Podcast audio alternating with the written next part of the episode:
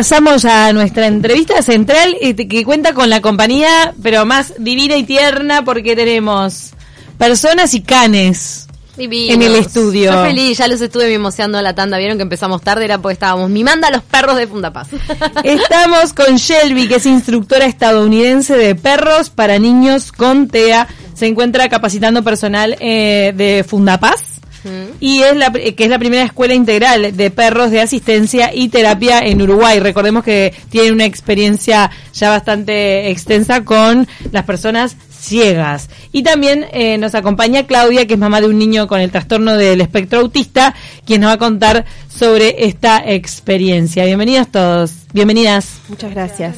Gracias, por estar con nosotras. Eh, bueno, Shelby está justamente aquí, ha venido a Estados Unidos para eh, un poco asesorar sobre el adiestramiento de perros con respecto al trastorno del espectro autista o también con respecto a personas ciegas. Personas ciegas, sí. Para personas ciegas. Sí, sí. Y estoy enseñándole a tres chicas uruguayas. A Vanessa, a mi lado, es una de ellas, que es un aprendiz para, para ser una instructora de pedagogía para los ciegos. Buenos días, Vanessa, también, que está con nosotras y está aprendiendo en este momento. ¿En qué se basa ese adiestramiento para que un perro pueda ser de asistencia para una persona ciega? O sea, se basa mucho en el tema del, del carácter del perro en la, y en la disponibilidad, o sea, en la, en la ambición que tiene el perro por ayudar a alguien y tener un buen carácter para ello y disposición. Eh, usamos mucho el tema del, del, refuerzo positivo para que el perro le guste hacer las cosas que quiera hacer y quiera trabajar.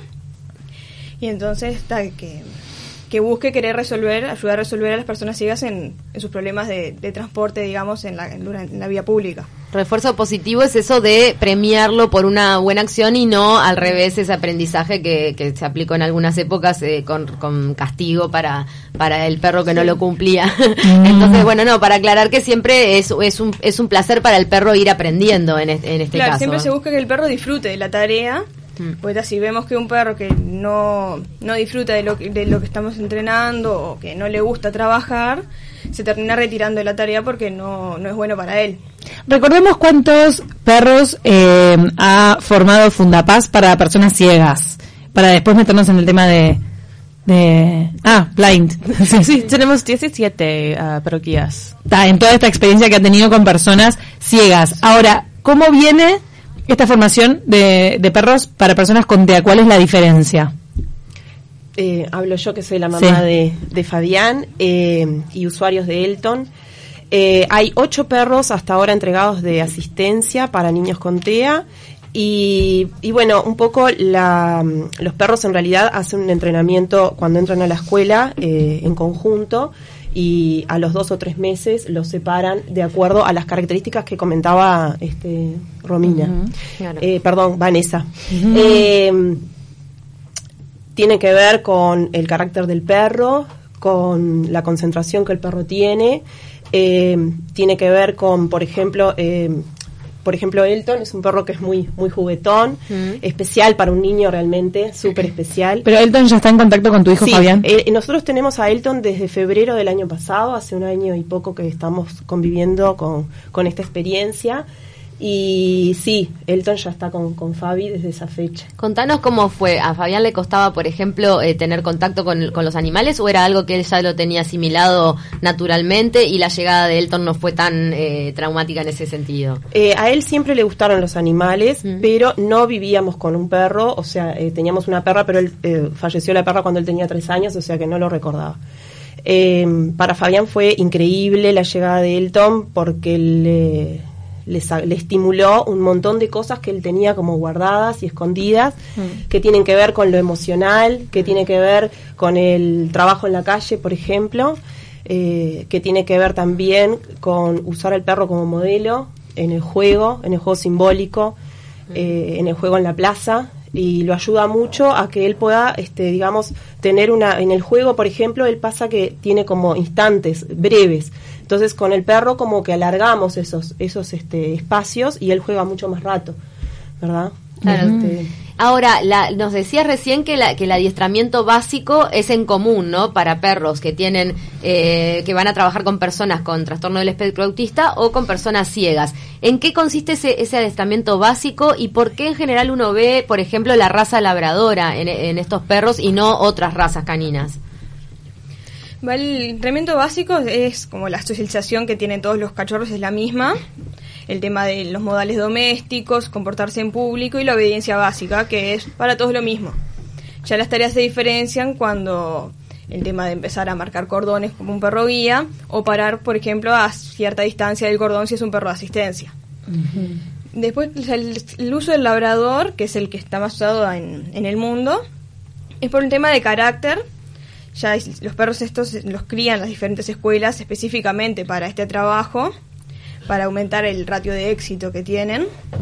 Y entonces ya se puede esperar una cierta predisposición del carácter en esos perros a tener buena disposición a trabajar con el humano, a querer ayudarlo, a estar entre la gente y no incomodarse con eso. También un poco por el tema del tamaño, que necesitan tener cierto tamaño para poder cumplir estas funciones. Y que es para marcar presencia eso de que el tamaño del perro sea importante, un perro muy chiquito de repente no, es por el tema de que necesitas tener cierta fuerza física para poder ya sea guiar a una persona y que esa persona sienta los movimientos del perro.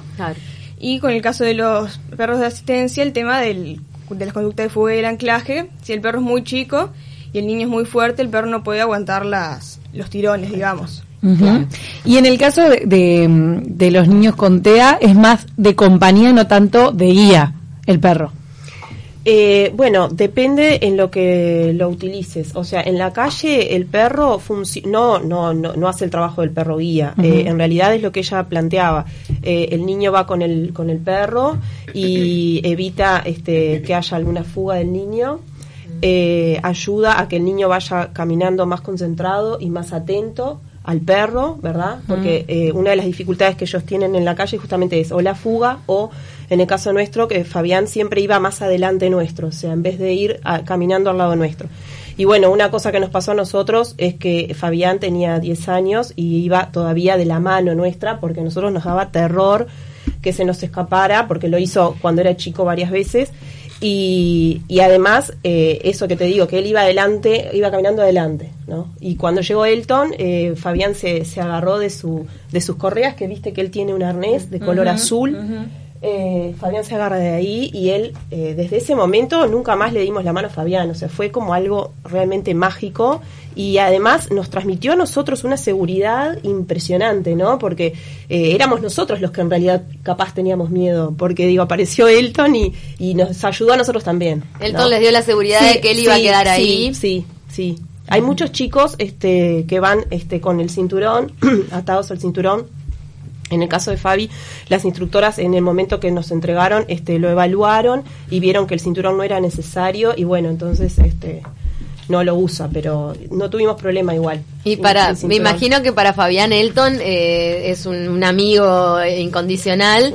¿Qué significa para ustedes en la familia Elton hoy por hoy, después de estos meses de haber convivido? Sí, igual, es un integrante más, es nada, o sea, Elton, vamos a cualquier lado y siempre se está pensando si Elton se va a sentir bien, vamos a un cumpleaños y vemos si Elton puede ir, y si no buscamos un lugar a donde dejarlo es un integrante más. Eh, yo siento que tengo un hijo más.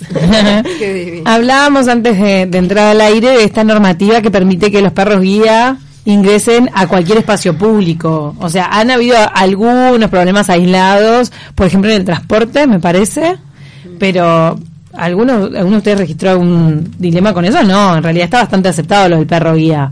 Sí, en general sí. O sea, son muy pocos los casos que que te hacen problemas para ingresar, la mayoría de las veces se, resuelve explicando la situación y mostrando la identificación apropiada.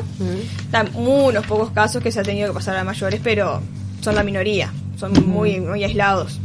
¿Te parece, Shelby, un, país eh, perrero como para que este tipo de, experiencia realmente llegue al éxito o al objetivo final, que es que cada persona ciega que necesite pueda tener un perro guía? Sí, puede ocurrir que cada persona sí, cada persona que quiere, espero que sí. Ah, hay un poco porcentaje de la gente que usan un perro guía, pero, pero sí, me gusta la escuela y los perros y la tarea acá y sí. Recordemos que ahora hay ocho cachorros en instrucción y nueve en etapa de socialización. Hay veces que necesitan voluntarios para la socialización. Pues recuerdo que en mi trabajo, yo cuando estaba en el observador, una compañera se había ofrecido de voluntaria para so- socializar a un perro guía. Sí. Eh, ahora en la escuela, alternaron- los cachorros que están en socialización entraron, entrenaron de entrar recientemente a la escuela, por lo que en este momento actualmente no tenemos ninguno en la calle socializando, pero tenemos la nueva, la nueva camada de los cachorros, la camada K, que tiene unas dos semanas y unos días de, de vida, que van a salir a socializar ahí por mitad de septiembre.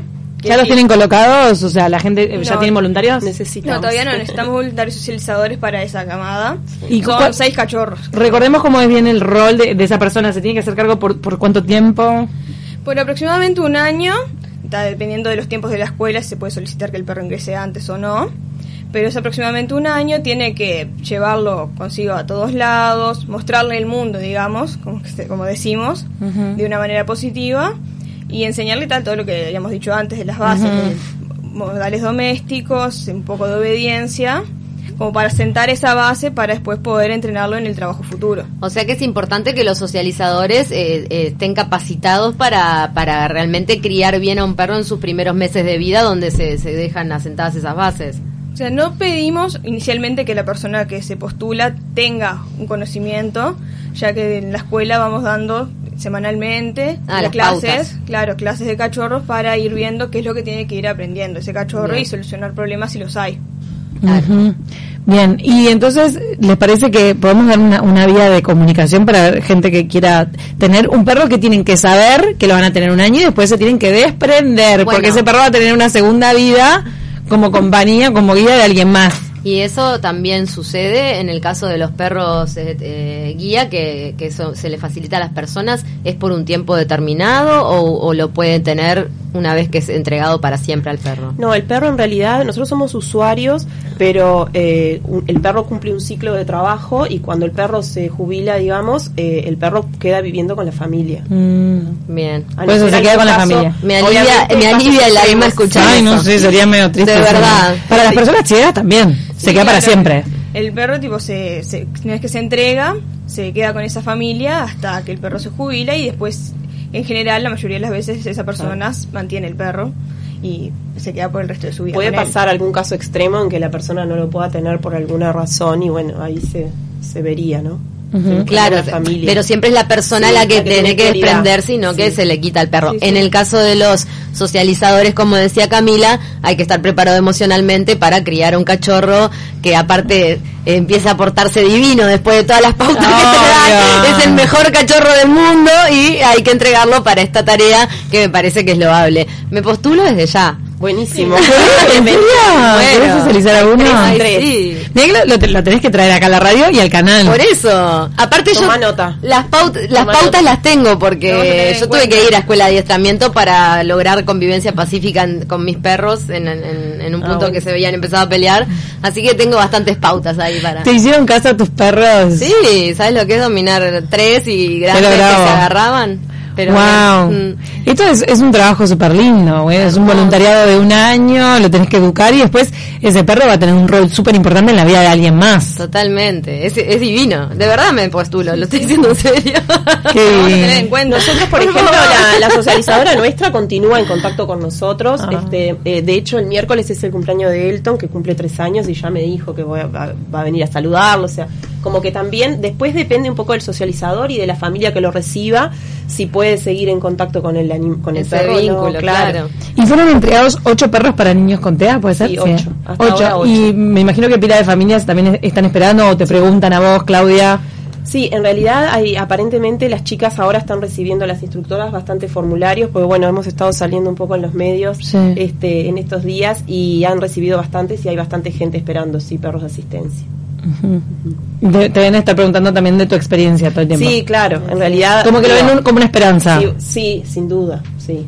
Sí, sí, andás en la calle y obviamente, primero que nada, este, está mucho más visible el perro guía, este, porque tal, lo ven con su usuario y es bastante clara la función. Claro. En el caso nuestro, mm, nos llenan pasa de muchas preguntas. veces que no saben bien si en realidad estamos, eh, si yo estoy entrenando al perro o el perro ya está trabajando, entonces bueno, está, surgen todas esas consultas, este, y bueno, También es tema de conversación el perro, eso en el Sí, caso es de Fabián, por ejemplo, lo, lo ayuda a socializar el hecho de que se arrime la gente a hablar del perro y de repente no de él Sí, es- directamente. es, impresionante, este, claro, la visibilidad que vos das de, la dificultad Mm. y cómo la gente lo recibe de otra forma, ¿no? Este, mismo en la, en la cola del supermercado, por ejemplo, vos de repente estás sola con el niño, el niño se pone mal, se pone a gritar, este, quiere pasar primero, o sea, son todas cosas típicas que les pasa. Claro.